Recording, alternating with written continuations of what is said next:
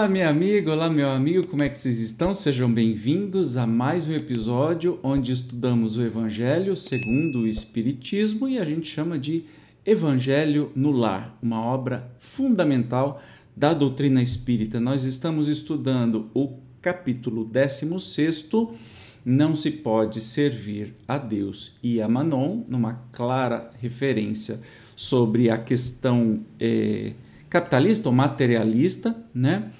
É, que em excesso nos desvirtua, afinal de contas, somos espíritos numa experiência da carne, caixão não tem gaveta, né? A gente não vai levar nada, então o que vale são as experiências que a gente tem. Obviamente, ter uma vida tranquila, confortável, né? com possibilidades de acesso à saúde, a outras coisas, todo mundo quer e é bom para todo mundo, mas não precisa ser exagerado, né?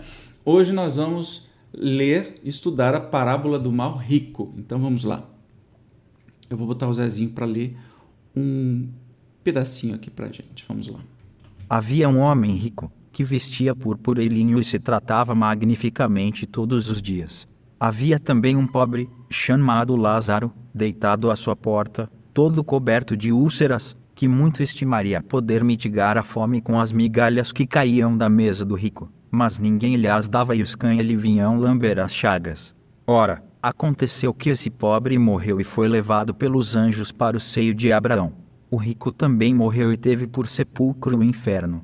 Quando se achava nos tormentos, levantou os olhos e viu de longe Abraão e Lázaro em seu seio, e, exclamando, disse estas palavras: Pai Abraão, tem piedade de mim e manda-me Lázaro, a fim de que molhe a ponta do dedo na água para me refrescar a língua pois sofro horrível tormento nestas chamas. Mas Abraão lhe respondeu: Meu filho, lembra-te de que recebeste em vida teus bens e de que Lázaro só teve males, por isso, ele agora está na consolação e tu nos tormentos. Ademais, existe para sempre um grande abismo entre nós e vós, de sorte que os que queiram passar daqui para aí não o podem, como também ninguém pode passar do lugar onde estás para aqui. Disse o rico: Eu então te suplico, pai Abraão, que o mandes à casa de meu pai, onde tenho cinco irmãos, a dar-lhes testemunho destas coisas, a fim de que não venham também eles para este lugar de tormento. Abraão lhe retrucou: Eles têm Moisés e os profetas, que os escutem. Não, meu pai Abraão, disse o rico, se algum dos mortos for ter com eles, farão penitência. Respondeu-lhe Abraão: Se eles não ouvem a Moisés nem aos profetas, também não acreditarão ainda mesmo que algum dos mortos ressuscite. Isso está em Lucas. Olha que interessante. Primeiro está falando, né? Está no Evangelho a comunicação com os mortos e as pessoas insistem em dizer assim que isso daí é danação eterna. Ora, o Jesus contava a parábola dizendo uma possibilidade de comunicação com os mortos, afinal de contas, né?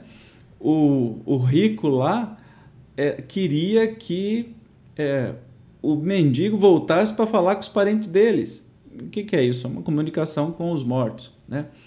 E aí ele dá uma referência né, sobre é, o mal rico, ou seja, aquele que é, se vestia de púrpura e linho e se tratava magnificamente todos os dias, e tinha um pobre, o Lázaro, deitado à sua porta, cheia de úlceras, coberto de doenças e que não via absolutamente uma uma migalha do que caía na sua mesa.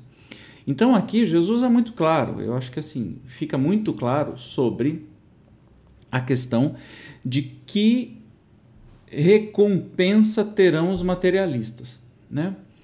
Eu acho ainda muito infantil a gente fazer as coisas por re recompensa. A gente tem que fazer as coisas porque acredita o que é certo, o que deve ser feito, não esperando alguma coisa em troca. Porque também, quando você faz um negócio esperando, olha, eu vou fazer tudo direitinho, porque no céu eu vou ter um terreninho lá para construir minha casa. Não, né, gente? Aí continua sendo egoísmo, um egoísmo com umas pinceladas de bondade. A gente tem que fazer as coisas pelo por ser o correto as coisas a serem feitas e não porque como um cachorrinho amestrado você vai esperar uma recompensa daqui no futuro.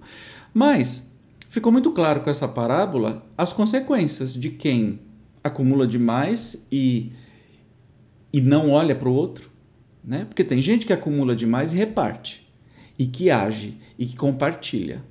Aí, ó, uma administração da riqueza maravilhosa. Não tem nada com. É a acumulação. Nós estamos falando nesse capítulo, capítulo inteiro sobre a acumulação, né? Esse mal rico que tinha uma vida maravilhosa e sequer olhava para a cara daquele que estava morrendo na sua porta e que depois da morte um estava no tormento e o outro estava do lado de Abraão, que é de importância, né, o pai para a cultura judaica. Então, Jesus, mais uma vez, traz aí uma referência muito clara contra o materialismo e o que a gente pode chamar hoje contra o capitalismo, né? Que a gente possa se perguntar sempre onde eu quero chegar.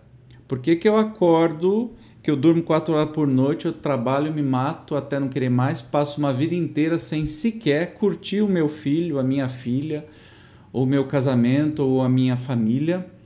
E quando eu acho que eu vou descansar, eu estou tão doente que eu não consigo fazer mais nada, ou eu morro no meio do caminho.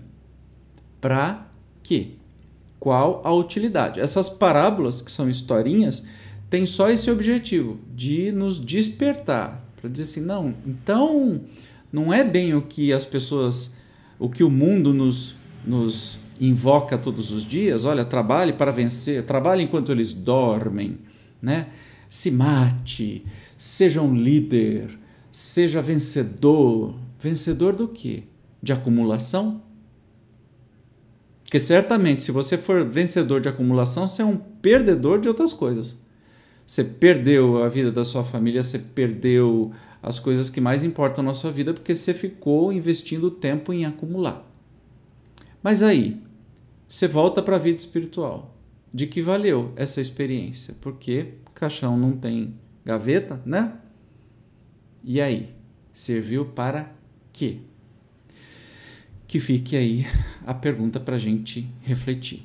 Tá bom? No próximo episódio nós vamos continuar falando nesse capítulo, só que a parábola dos talentos. Aí entra de novo, né? A questão do talento se chamava uma moeda antigamente, mas aí fica a questão do que, que a gente está aplicando o nosso tempo. Né? Se é para o material ou se é para o espiritual. É para o nosso crescimento como espírito ou só para saciar a nossa ganância terrena. Maravilhosa semana, eu te vejo no próximo. Tchau.